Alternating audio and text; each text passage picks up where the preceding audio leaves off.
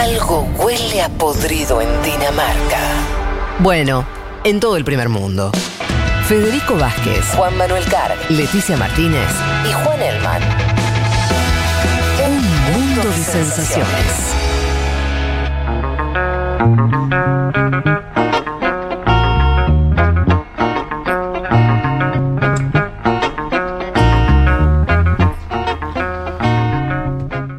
Vayamos al otro tema que les habíamos prometido, que habíamos anunciado en el sumario, que tiene que ver con eh, la, cuestión del, manejo de las ultraderechas en el mundo, no, concretamente en Alemania, pero a mí me parece que es un caso testigo, como charlamos antes, eh, lo que pasa en Alemania, eh, incluso hasta por la especificidad histórica de Alemania con la, extrema derecha.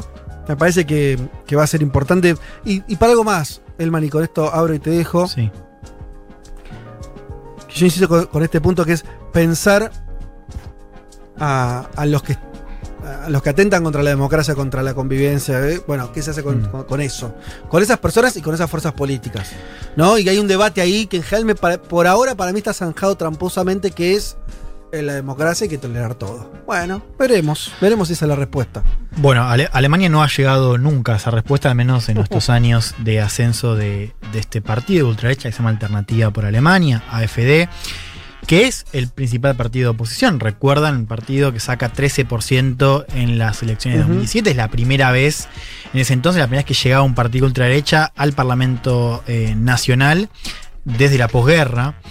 Eh, claro, después los dos principales partidos, la democracia cristiana de Merkel y la socialdemocracia, formaron una gran coalición y el tercer partido quedó como el líder de la oposición, que es este partido de ultraderecha. Y empecemos por esta noticia que comentaba al principio. El, el- el jueves eh, salió difundida en los principales medios y hablamos eh, de la confirmación de la decisión de empezar a vigilar a este partido por parte de los servicios secretos alemanes. Esto tiene que ver con el, el potencial riesgo que supone esta, este partido eh, eh, para el orden democrático, ¿no? esta idea de, que podría ser catalogado como una organización eh, extremista. Es una decisión que yo les decía al principio, no fue anunciado oficialmente, o sea, no, no, no es que los servicios secretos salieron diciendo lo vamos a vigilar, pero sí se filtró en los principales medios. Esto tiene que ver con una disputa legal que hoy se está dando en un tribunal en Colonia, donde el partido está intentando justamente contestar esta, esta decisión de eh, que va a ser eh, vigilado. Les decía, la oficina, es interesante también el nombre que tiene, porque los, los servicios secretos internos en Alemania se llaman, o se los conoce como la Oficina para la Protección de la Constitución Alemana. Eh, y les decía, esto sale después de un informe de más de mil páginas donde se recopilan discursos de los principales líderes políticos, vínculos que tiene el partido con movimientos más extremistas, ahí sí ya directamente catalogados como eh, extremistas. Esto que yo les decía de que no es oficial es importante porque en virtud de esa disputa legal hay un compromiso de los servicios secretos de no seguir, o sea, no interceptar comunicaciones de los diputados y diputadas y de los candidatos a las elecciones de este año.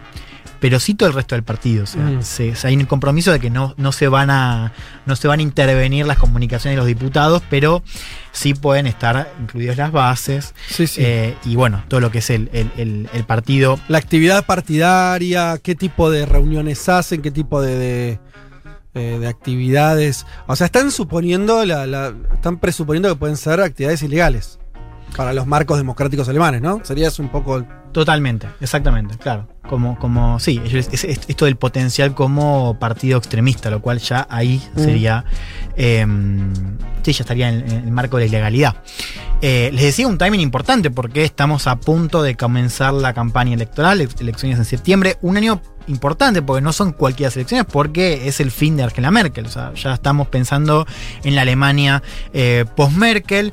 Les decía una medida que no ha tenido precedentes, eh, así que con esta magnitud en la posguerra alemana. O sea, sí han habido partidos ilegalizados, pero no esto ha sido un partido No. de oposición y todo con, el partido. con presencia parlamentaria. No estamos hablando de un grupito de locos que tienen. Bueno, claro.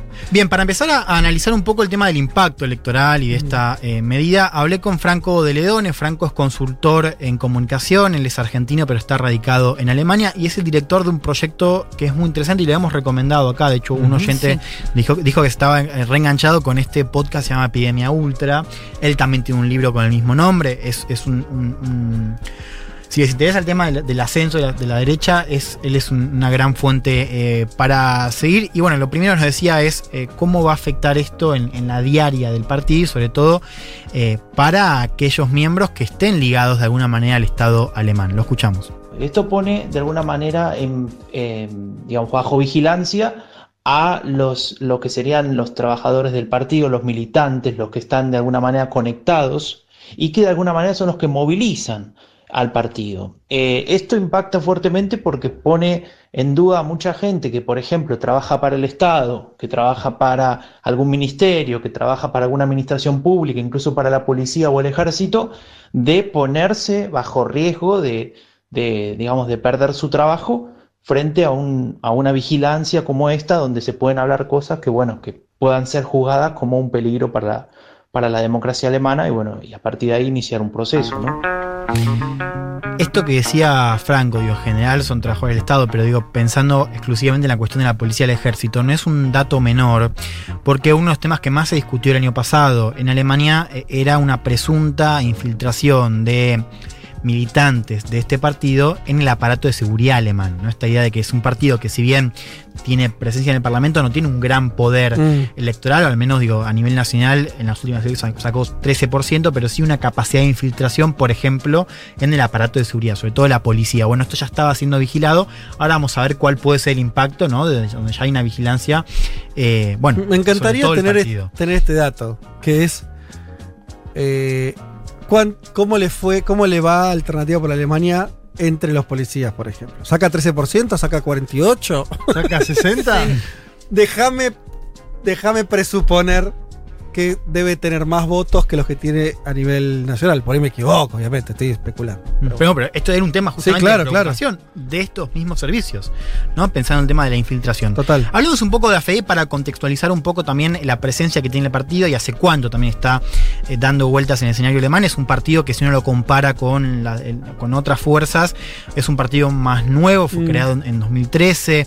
Esto tiene que ver también con la sensibilidad alemana, ¿no? De, de- de la historia, bueno, marcada por el, el nazismo, un partido creado en 2013, decía con un discurso más basado en ese entonces en la oposición al euro, una campaña muy basada, por ejemplo, en lo que fue la oposición al programa de rescate a Grecia, ¿no? Recuerdan en ese momento cuando estaba discutiendo qué hacer, por ejemplo, con Grecia. Sí. Era un partido que había eh, nacido con ese discurso después cuando fue la crisis de los refugiados y Alemania aceptó más de un millón de refugiados. Obvio. Ahí el discurso se, se centró casi exclusivamente en la cuestión Mm. migratoria y fue a partir de ahí donde empezó a ganar terreno en el país, sobre todo en el este. El este es el gran bastión de eh, alternativa para Alemania, que si vos ves las cifras a nivel nacional, hoy están midiendo cerca de 10 puntos, pero en el este hay lugares donde mide 20, 30 puntos. Es realmente el, el bastión de este partido. El este donde crece la izquierda y crece la ultraderecha, ¿no es cierto? Sí, sí. Tiene esa, esa eh, característica, el este de Alemania. Sí, no es algo menor, o digo, eh, eh, no, no es, no sorprende si uno mira, por ejemplo, lo que son las tasas de desempleo comparadas Claro. con la del oeste, ¿no? Claro, la historia, ahora es, es incluso mayor la atracción, al menos la, la popularidad que ha ganado más la derecha, o sea, sí es verdad que sigue siendo donde Die Linke, que es la, la extrema izquierda, como dicen allá, tiene más presencia, pero en último tiempo casi que la derecha monopolizó un Mm. poco ese, ese crecimiento. Le, le comió a algunos votantes, ¿no? También parece. Totalmente, sí, sí, sí, le ha sacado votantes a la, a la extrema izquierda, ¿no? Ahí también denota un poco la posición que tiene el partido en el escenario político eh, de Alemania. Una de las claves por las que AFD ha perdido apoyo, yo digo perdido porque le decía 10 puntos es menos de lo que sacó en las elecciones. Bueno, una de las claves que explican cómo perdió apoyo fue por las internas que ha tenido el partido, que fueron muy graves, digo, dos alas eh, que se han enfrentado eh, abiertamente. De hecho, creo que lo comentamos el año pasado cuando hablamos, ¿se acuerdan? De lo que fue el ataque al Parlamento, un- una, una protesta anticuarentena que termina Sí, sí, claro. bueno, eh, con el, el- el Parlamento, casi un preludio de lo que pasó en Estados Unidos. Totalmente. después, ¿no? Ahora vamos a hablar un poco después de eso.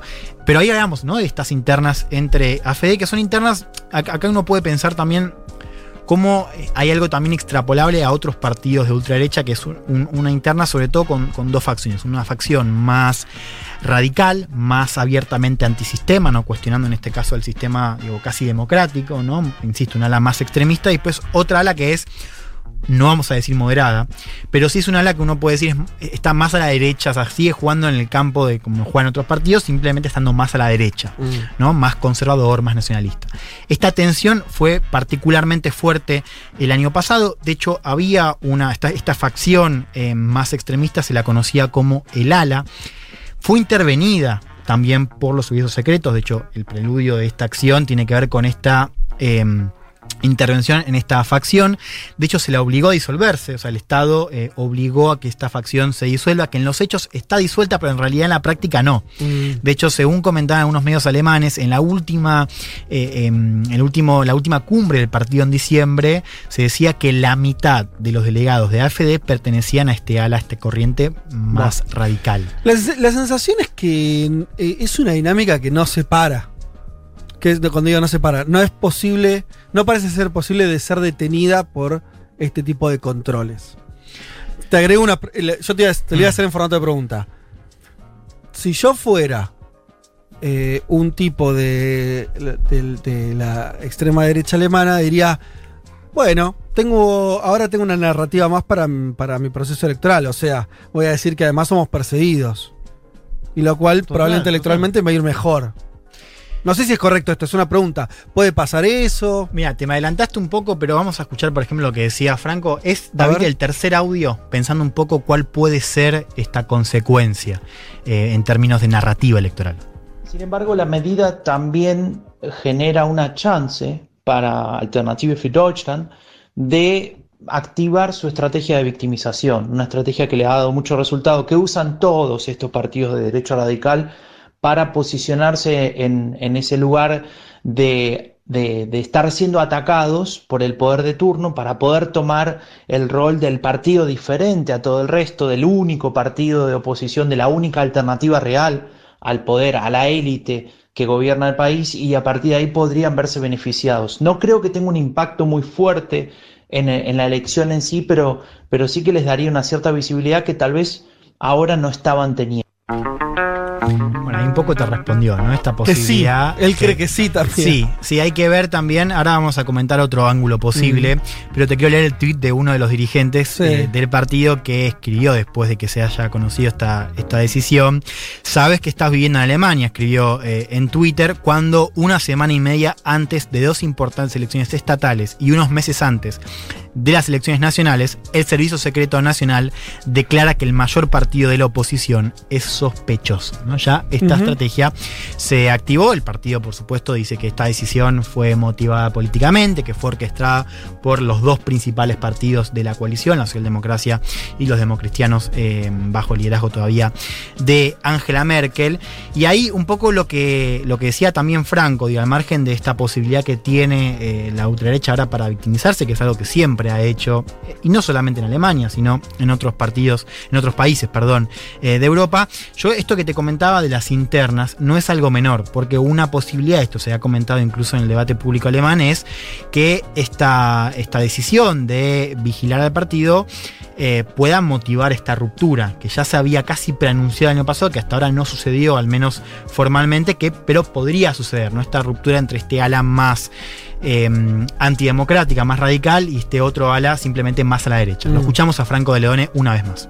el impacto de esta decisión, de esta medida de vigilar al partido y, y lo que pasará luego en la elección posiblemente derive en esa división del partido entre los que serían más radicales, o los, los más eh, radicalizados, perdón, que están al este del país y que, tienen un muy buen porcentaje de votos a nivel regional, estamos hablando de arriba del 20%, y un sector más moderado, más nacional conservador, eh, mucho más arraigado en lo que sería el sur rico de Alemania, que está bastante por debajo de esos números, alrededor del 8-9%, y creo que ese partido terminaría partiéndose de esa manera y sería eh, una, entre comillas, una noticia, eh, algo novedoso para el, tablero político alemán, porque se terminaría ese, esa experiencia de un partido de derecha radical y pasarían a ser opciones más bien regionales que no sé si podrían sostenerse mucho en el tiempo.